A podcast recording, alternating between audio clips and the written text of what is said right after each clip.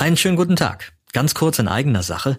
Wir sind für den Deutschen Podcastpreis nominiert. Und wenn Ihnen Klartext Corona gefällt, dann geben Sie uns bitte Ihre Stimme.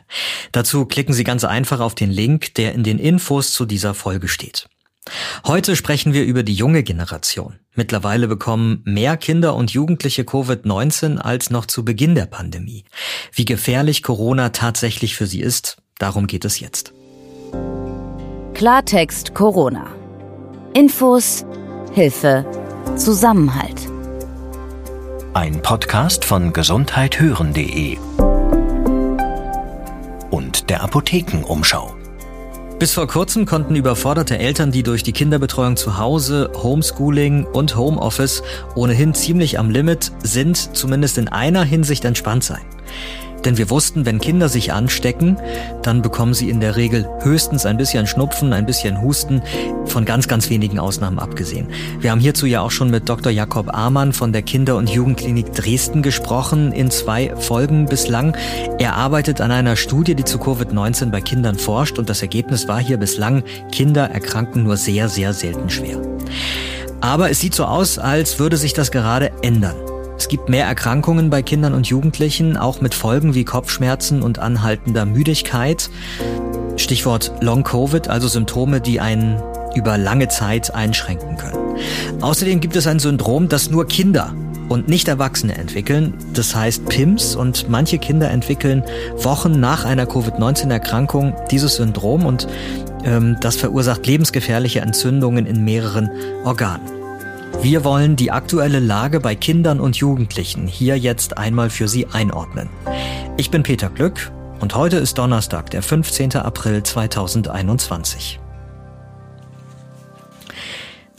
Seit die Osterferien vorbei sind, gehen Kinder zumindest teilweise wieder in Schulen, Kitas und Kindergärten. Wie sehr müssen sich Eltern jetzt aber tatsächlich Sorgen machen? Um die Kinder zum einen, aber auch um sich selbst, weil Kinder das Virus ja auch mit nach Hause bringen. Mit unserem heutigen Gast bespreche ich den neuesten Stand. Dr. Robin Kobbe ist das. Er ist Kinder- und Jugendarzt und forscht im Bereich der Infektiologie an der Uniklinik Hamburg-Eppendorf. Herr Dr. Kobbe, einen schönen guten Tag und danke, dass Sie sich Zeit nehmen für uns. Ja, guten Tag. Sehr gern.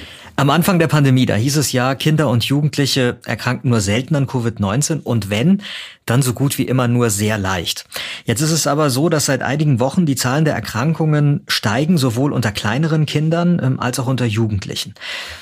Da habe ich als Vater auch von zwei jüngeren Schulkindern natürlich gleich äh, tatsächlich auch die persönliche Frage, ob ich mir da jetzt eigentlich verstärkt Sorgen machen muss.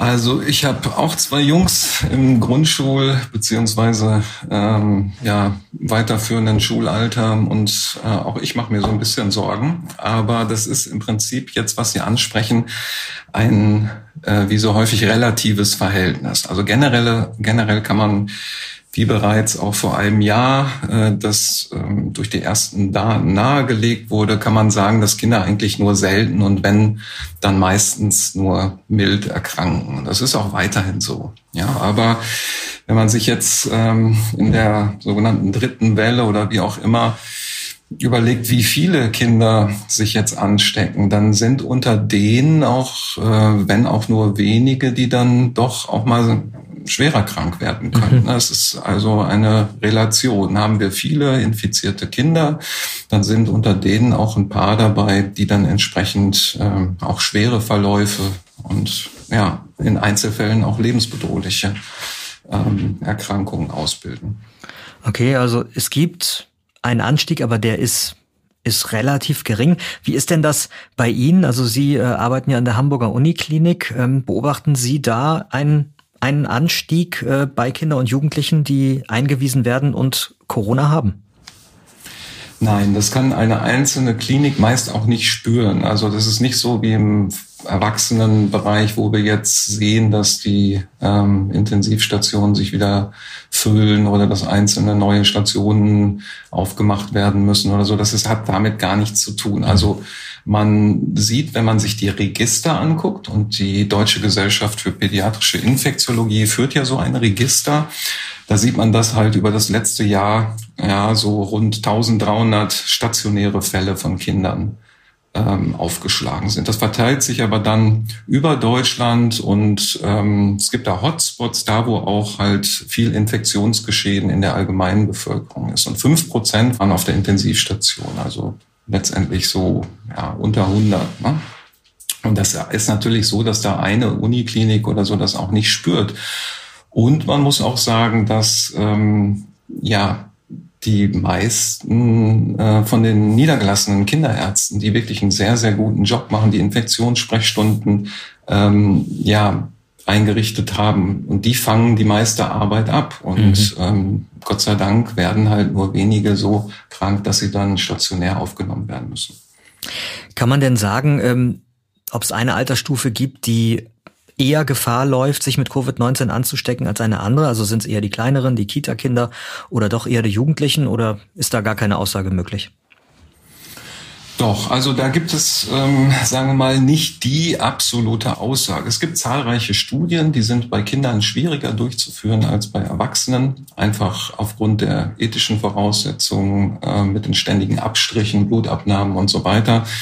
Aber es legt im Prinzip nahe, dass sich, ähm, je jünger die Kinder sind, sie sich nicht so häufig anstecken und tendenziell auch äh, mit zunehmendem Alter dann Symptome entwickeln, die denen von jungen Erwachsenen oder Erwachsenen nahe kommen. Also letztendlich, wenn wir jetzt von Ansteckung reden, dann scheint es so zu sein, dass ähm, aus, da gibt es verschiedene Theorien, warum das so ist, aber ähm, ja, jüngere Kinder stecken sich offensichtlich weniger an, wobei, muss man sagen, diese Studien mit dem Wildtyp-Virus gemacht wurde und jetzt genaue Untersuchungen mit der B117, also dieser äh, englischen Variante, mhm. noch ausstehen und so eine gewisse ja, Befürchtung besteht, dass ähm, das zwar nicht nur speziell bei Kindern, aber ja insgesamt äh, bewiesenermaßen sehr viel ansteckender ist. Ne? Ja, genau. Das eine ist ja die Ansteckung. Das andere, das ist das, dass wir ja wirklich diese Sorge haben, dass eine schwere Erkrankung draus wird. Gibt es denn da Erkenntnisse, dass jetzt auch kleinere Kinder einen schweren Verlauf bei Covid-19 erleiden? Da gibt es durch unsere ähm, Daten ähm, so einen Peak, äh, dass sehr junge Kinder, also sprich auch Neugeborene und Kleinkinder häufiger stationär sind zumindest. Da muss man mhm. natürlich auch noch mit rein äh, berechnen, dass je jünger die Kinder sind, desto eher nehmen wir die dann auch mal stationär auf. Ne? Also einfach, weil sie halt nicht sagen können, was ihnen fehlt. Die müssen dann, gerade wenn sie sehr jung sind, äh, steht immer im Raum, ob sie nicht bei Fieber vielleicht doch eine bakterielle ähm, Blutvergiftung haben, eine Sepsis, deshalb werden sie überwacht und äh, aufgenommen. Insofern deutet es an, dass so ganz junge Kinder und Neugeborene schon häufiger im Krankenhaus sind. Ob die dann wirklich relevant und schwer krank sind, äh, das scheint nicht der Fall zu sein. Und dann ist es so, dass wir ähm, zum ähm, Altersgipfel der Jugendlichen wieder einen Anstieg verzeichnen und da dann eher bei dieser ähm, neuartigen entzündlichen Erkrankung, diesem PIMS-Syndrom. Ne? Genau, darauf kommen wir gleich auch ähm, nochmal ausführlich zu sprechen. Mhm. Äh, mich würde nochmal interessieren, weil das eine ist ja eben immer die äh, Ansteckung und dann die Erkrankung der Kinder selber. Das andere ist dieses äh, Tragen des Virus nach Hause und ähm, die Gefahr, dass dann Eltern und Großeltern angesteckt sind. Da gab es ja lange sehr unterschiedliche Ansichten und auch Studien zu dieser Frage. Wie sieht dann die aktuelle Studienlage aus? Also da ist es so, dass ähm, wir grundsätzlich sagen müssen, dass Kinder gleich viel Virus in den Atemwegen und im Rachen haben wie Erwachsene. Also da ist es jetzt nicht so, dass die besonders viel mehr oder auch äh, umgekehrt nicht weniger haben. Insofern, wenn sie denn dann ähm, infiziert sind, dann können sie genauso gut übertragen äh, an Geschwister, an Eltern, an ähm, Großeltern wie auch Erwachsene. Insofern muss man da wirklich, glaube ich, von den immer so polarisierten Meinungen, dass Kinder keine Treiber der Infektion sind. Natürlich sind sie nicht die Treiber, aber sie sind auch nicht die, äh, die man vernachlässigen darf. Ja. Mhm.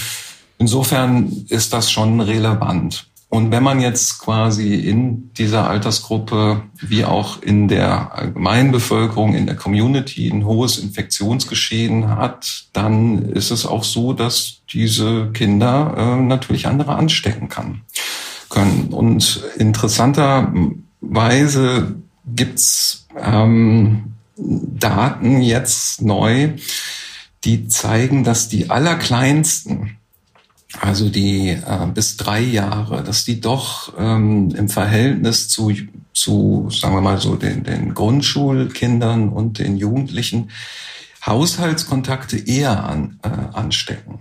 Und das hat natürlich ähm, vielleicht mit dem engeren Kontakt von so Kleinkindern mhm. zu tun, die sie dann zu ihren Eltern haben, ne? weil um die muss man sich kümmern und die Eltern können gar nicht drumherum, sich da irgendwie zu schützen. Die müssen an die kleinsten Kinder ran und Deshalb äh, gibt es ja auch die Diskussion, die leider nicht so laut geführt wird, dass ähm, ja Eltern auch eine Risikogruppe sind und auch systemrelevant und eigentlich auch priorisiert werden müssten, vielleicht geimpft zu werden. Mhm.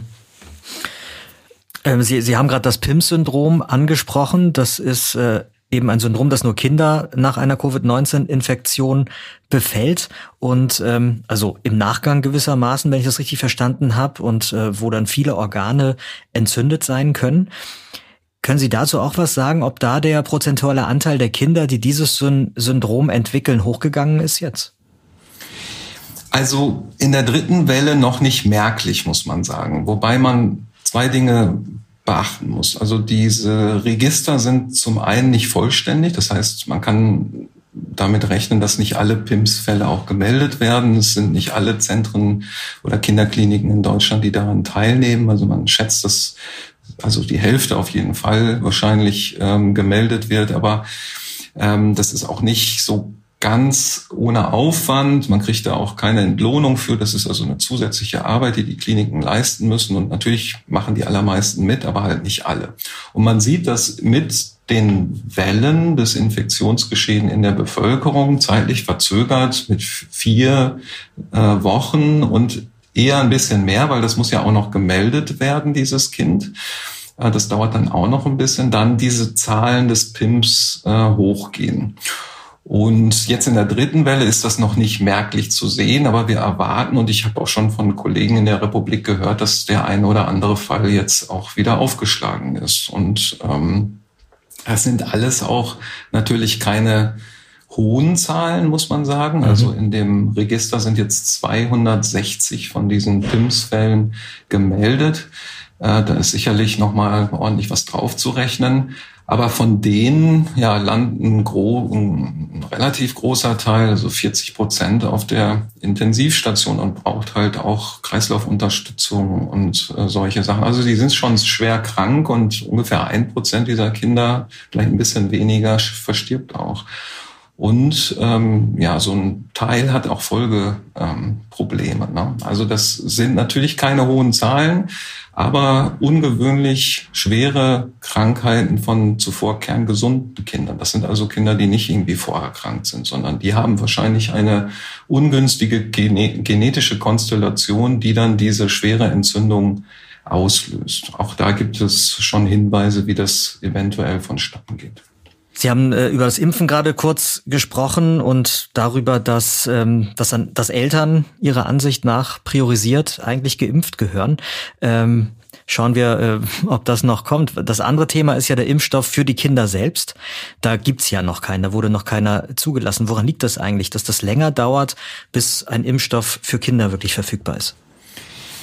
Also jedes Arzneimittel, jede Impfung wird ja erstmal bei gesunden Erwachsenen in einer Phase 1 Studie getestet und dann wird es langsam in den Phase 2 und 3 Studien bei Erwachsenen ähm, ausgerollt sozusagen und dann zur Zulassung gebracht. Aber für Kinder ist natürlich dann ähm, eine Voraussetzung, dass die Sicherheit dieses Arzneimittels oder dieses Impfstoffs in der Erwachsenengruppe ausreichend getestet wurde, bevor man dann äh, zu den Kindern übergeht. Und dementsprechend ist bei so einer ja, extremen Anstrengung, wie sie gerade ähm, der Fall ist, ähm, wo wir ja schon sehr, sehr schnell sind, dass wir nach einem Jahr einen sehr gut wirksamen Impfstoff bei ähm, Erwachsenen vorliegen haben, ist es trotzdem natürlich so, dass man sich dann an die jüngeren Altersklassen rantasten muss, weil ja. es ist auch nicht selbstverständlich,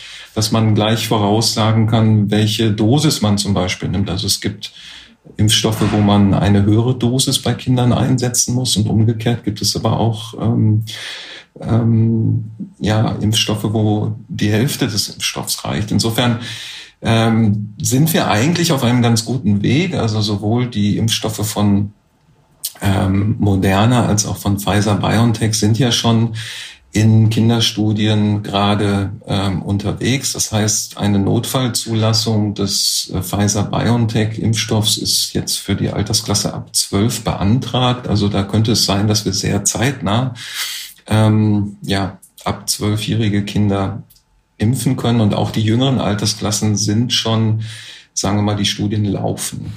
Vielleicht können Sie zeitnah noch ein bisschen genauer für uns definieren. Also einfach mal so eine, eine Schätzung von Ihnen als Fachmann. Was, was halten Sie dafür realistisch, wann der Impfstoff für Kinder unter zwölf und älter als zwölf kommen kann?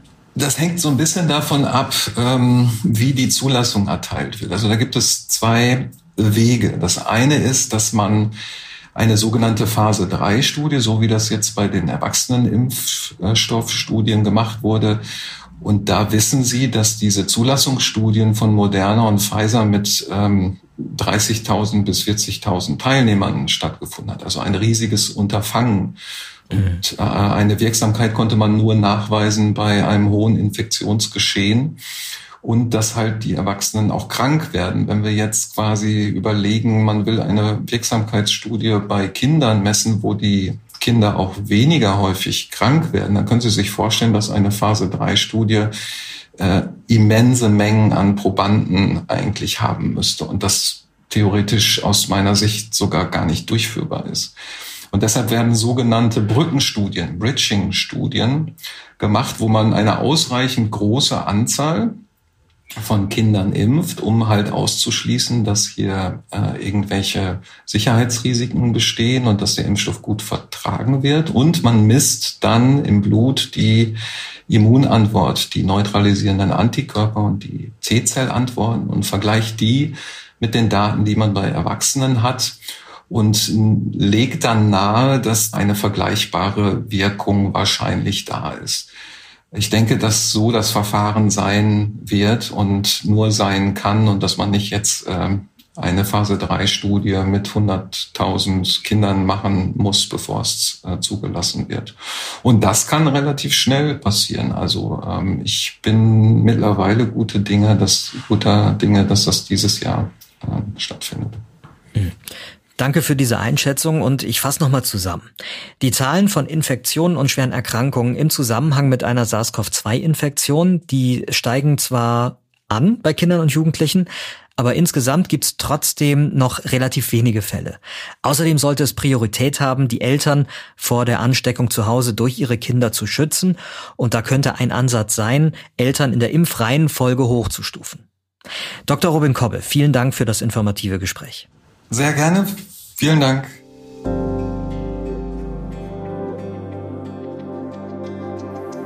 Mein Name ist Peter Glück und nochmal zur Erinnerung, wir brauchen Ihre Stimme beim Deutschen Podcastpreis. Da sind wir dabei und wir freuen uns, wenn Sie dafür uns abstimmen. Den Link finden Sie in den Infos zu dieser Folge. Nächste Woche beschäftigen wir uns ausführlich damit, dass sich Coronaviren im Abwasser nachweisen lassen und wir gehen der Frage nach, wie man das als Frühwarnsystem nutzen könnte. Wir besprechen das mit unserem Gast, das ist Professor Jörg Dreves von der TU München. Er arbeitet gerade in einem Projekt, das Abwasser im Zusammenhang mit Corona untersucht. Klartext Corona. Ein Podcast von gesundheithören.de und der Apothekenumschau.